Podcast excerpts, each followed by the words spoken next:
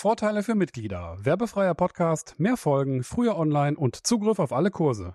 clspro.de Das Beste zu Content, Links und SEO. Auf den Punkt gebracht. So funktioniert das Google Suchmaschinen-Ranking. Darwinismus in der Suche von Jason Barnard. Der Beitrag How Google Search Ranking Works, Darwinism in Search erschien am 19. Mai 2019 bei searchenginejournal.com. Jason fragt einen Google-Repräsentanten, Gary Ish, auf einer SMS-Konferenz in Sydney, ob die Featured Snippets, die in der Google-Suche angezeigt werden, nach einem anderen Algorithmus funktionieren als die normalen zehn blauen Links. Gary beantwortet die Frage nicht direkt, stattdessen gibt er einen Überblick darüber, was neue Suchingenieure lernen, wenn sie ihren Job bei Google antreten. Was dabei rauskommt, ist erstaunlich und hat auch Auswirkungen auf die SEO-Strategie von uns allen. Gary beschreibt also, wie der Ranking-Algorithmus funktioniert. Zuerst werden die Faktoren nach Kategorien sortiert. Da gibt es dann äh, Themenzugehörigkeit, die Topicality, äh, Qualität, Page Speed, Rank Brain, Entities, also Objekte, strukturierte Daten und die Freshness. Für jede von diesen Kategorien werden verschiedene Werte ausgerechnet. Am Ende der Berechnung kommt dann dabei raus, Qualität ist 4, Speed ist 1 und RankBrain ist 5 und so weiter. Jason weist jedoch darauf hin, dass diese Zahlen natürlich völlig erdacht sind. All diese Zahlen werden dann miteinander multipliziert. Es gibt für das finale Ergebnis anscheinend eine obere Grenze von 2 hoch 64. Das ist eine sehr große Zahl. Ob diese Zahlen einstellig sind oder zwei- oder dreistellig, das wissen wir nicht. Auf jeden Fall ist auch genügend Platz in dieser Reihe von Produkten, um letztendlich auch neue Faktoren zu integrieren. Er multipliziert beispielhaft mal welche zusammen. Das ist dann 2 mal 4 mal 1 mal 8 mal 5 mal 3 mal 2 mal 2 mal 3. Und dabei kommt heraus zum Beispiel 11.520. Was jetzt besonders interessant ist und wo das große Learning drin steckt, ist, dass wenn einer dieser Faktoren eine Zahl ergibt, die unter 1 ist, das heißt zum Beispiel eine 0,9, eben weil alles miteinander multipliziert wird, kommt zum Schluss eine deutlich kleinere Zahl heraus. Jason demonstriert das, indem er einen Wert in dieser Multiplikationsreihe austauscht. Statt vorher 11.520 kommt, wenn zum Beispiel RankBrain auf 0,9 steht, nur noch 2074 dabei heraus. Ein deutlich kleinerer Wert und das nur, weil ein einziger Faktor kein hohes Rating oder Ranking erreicht. Dieser Podcast wird zum Teil durch den Linkaufbau Online-Kurs ermöglicht. Du möchtest die genaue Vorgehensweise der effektivsten Linkaufbaustrategien lernen?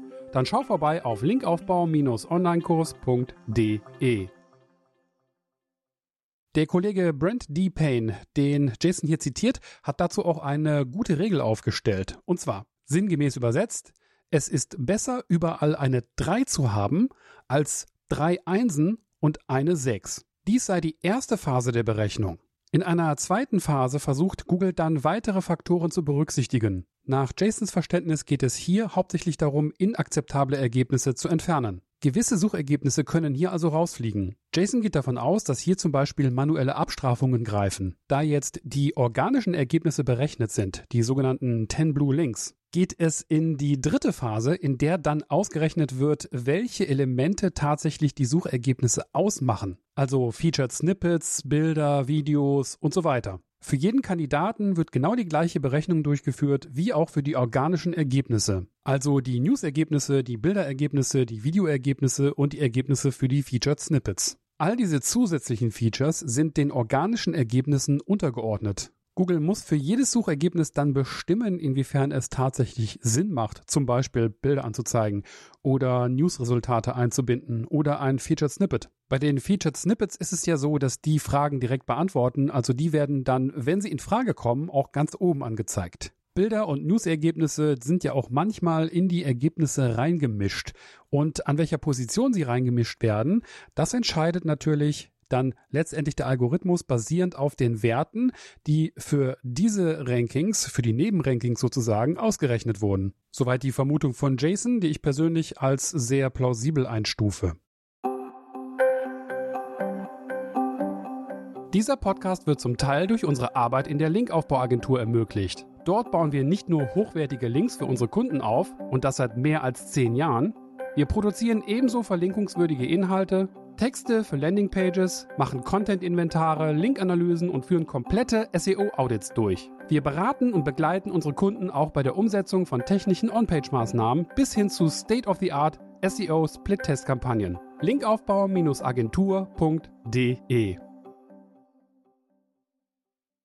Jason schreibt in seinem Titel, dass diese Form der Berechnung darwinistisch sei. Was er damit meint? Gewisse Suchmaschinen Features, also zum Beispiel auch die Featured Snippets oder News oder Images, je nachdem wo und wie sie eingeblendet werden, können sich langfristig durchsetzen und immer oben eine äh, Rolle mitspielen oder aber ganz rausfallen und letztendlich auch sterben. Das kann Google über die Zeit alles genau austesten. Sein letzter Satz, Don't know about you, but all in all, my mind is blown. Also mein Mind ist nicht blown, aber interessant ist das alle Male einmal so im Detail bestätigt zu bekommen, dass Google tatsächlich so funktioniert wie alle anderen Suchmaschinen auch. Wer ein bisschen Programmiererfahrung mitbringt, für den ist das jetzt alles nicht so besonders spannend. Ich meine, wie sollte Google sonst die Ergebnisse ausrechnen? Das Interessante für dich ist vielmehr, dass wenn eine Faktorengruppe keinen hohen Wert erzielt, die Rankingfähigkeit insgesamt stark in Mitleidenschaft gezogen wird. Kann man nur guten Content haben ohne viel Links?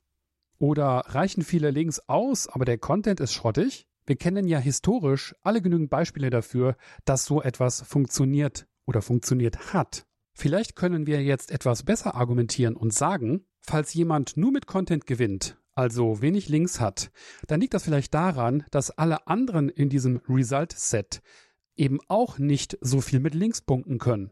Und umgekehrt. Du hast super Links und super Content, aber Freshness ist bei dir nicht gegeben, weil du vielleicht kein Newsportal bist. Also kein Wunder, dass du hier nicht angezeigt wirst. Bei der Optimierung und schon in der Phase der Planung der SEO-Strategie musst du dir basierend auf den Ergebnissen des jeweiligen Suchbegriffs genau überlegen, welche Faktorengruppen hier wohl am meisten mit reinspielen und dementsprechend umsetzen. Denn eines ist ja auch klar, niemand kann immer alles für alle Faktorengruppen, für alle seine Keywords optimieren. Viel Erfolg dabei! Damit ist diese Folge zu Ende. Ich hoffe sehr, dass sie dir gut gefallen hat.